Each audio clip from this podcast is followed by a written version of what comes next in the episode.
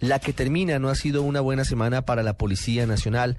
Comenzamos con el doloroso episodio del intendente Buenaventura Orobio, quien según la Fiscalía le entregó información a las FARC para que atacaran a sus compañeros, a otros policías en Gorgona. Ese ataque hace algunas semanas dejó un teniente muerto y varios agentes heridos. Además de esto, en las últimas semanas se han producido varias capturas de policías vinculados presuntamente con la mafia, con el narcotráfico. Y para finalizar, en Bogotá le robaron 14 armas de corto y largo alcance en una de las escuelas de carabineros de la institución. El recuento de esta semana mala para la policía con María Camila Díaz. Hola, buenas tardes. Nueve grandes escándalos han salpicado a la Policía Nacional durante este año. Según datos obtenidos por Blue Radio, 249 uniformados han sido destituidos por casos de corrupción y 198 han sido capturados durante el 2014. En las últimas horas, desconocidos robaron tres fusiles de asalto y 11 armas de dotación. Esto en la subestación del Fuerte de Carabineros, ubicada en el barrio La Gaitana, en la localidad de Suba. Mientras que 15 uniformados a esta hora están siendo sometidos a pruebas de polígrafo. El comandante de la Policía Metropolitana de Bogotá, el general Humberto Guatibonza, dijo que esperará a las declaraciones del único testigo del hecho, un uniformado que estaba de guardia y que encontraron desmayado luego de haber ingerido una sustancia para tratar a psicóticos. Si terminamos el conteo, eh, faltan 14 pistolas y 3 fusiles. Creo que sí, es totalmente una falla, una falla totalmente humana que, que igualmente la estamos investigando. En ese momento todos los que se encontraban de servicio están siendo interrogados una investigación disciplinaria interna y también obviamente que vamos a hacer la investigación penal eh, a cada lugar. Tan solo un día antes, es decir, el 4 de diciembre, la policía informó sobre la captura del intendente Buenaventura Orobio Caicedo, subcomandante de la estación de Timbiquí en el departamento del Cauca, sindicado de entregarle información al Frente 29 de las FARC para atacar el 22 de noviembre la estación de la isla de Gorgona, hechos en los que resultó muerto un uniformado y cinco más resultaron heridos. La jueza 48 de control de garantías cobijó con medida de aseguramiento en centro carcelario a este intendente, quien será trasladado a la cárcel de Jamundí en el Valle del Cauca.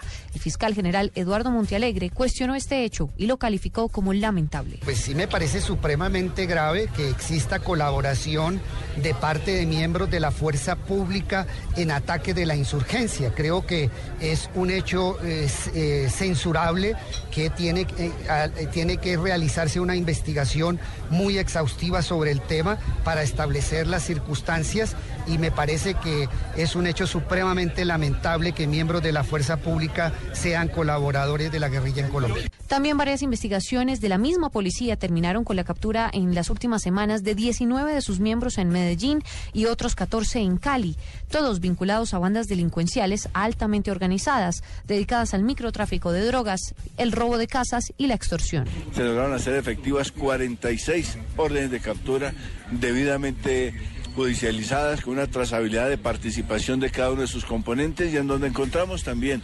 infortunadamente, la participación de algunos eh, mm, que ya no son miembros de la policía, que han sido retirados, pero que igualmente estuvieron delinquiendo en su condición de policías junto con estos delincuentes. Son 19. Otra situación que salpicó a la institución fue la que se presentó en Ubaté, Cundinamarca, en donde al parecer dos policías en motocicleta habrían atropellado a una niña el 30 de noviembre. La escena quedó registrada parcialmente en unos videos con los cuales se pretende establecer la responsabilidad de los uniformados, quienes habrían huido y no la habrían auxiliado.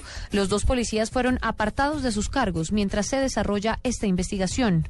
Nubia Garzón, madre de la niña atropellada, narró los hechos. Cuando de un momento a otro aparece una moto de la policía, eh, la atropella y emprende la vida. A esto se le suma la captura de hace menos de un mes del coronel Néstor Enrique Maestre, quien fungía como jefe de la Regional 8 Antinarcóticos y actualmente enfrenta un proceso penal por su presunta participación en una red de tráfico de drogas que delinquía en el puerto de Cartagena.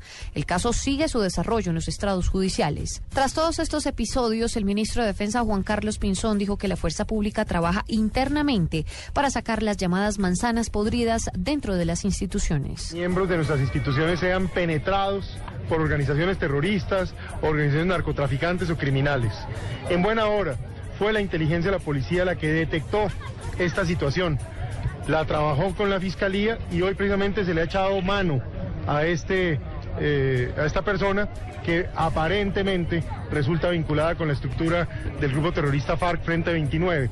Yo creo que esto lo que muestra es trabajo efectivo, muestra la capacidad de hacer inteligencia y debe disuadir a quienes estén en ese tipo de situación. Sin vergüenza que se ubica, se le da su castigo. Entre tanto, el general Rodolfo Palomino, director de la Policía Nacional, respondió a la preocupación de los colombianos con una carta abierta difundida en las últimas horas. En esta asegura que cuando se diseñó el plan transparencia de la Policía Nacional, sabían de antemano que el país se sorprendería y que entendían que la imagen institucional se vería afectada. Sin embargo, abro comillas, la historia no nos perdonaría que omitiéramos el deber constitucional y patrio de transitar únicamente por los caminos de la legalidad. Cierro comillas, María Camila Díaz, Blue Radio. Ya regresamos a El Radar en Blue Radio.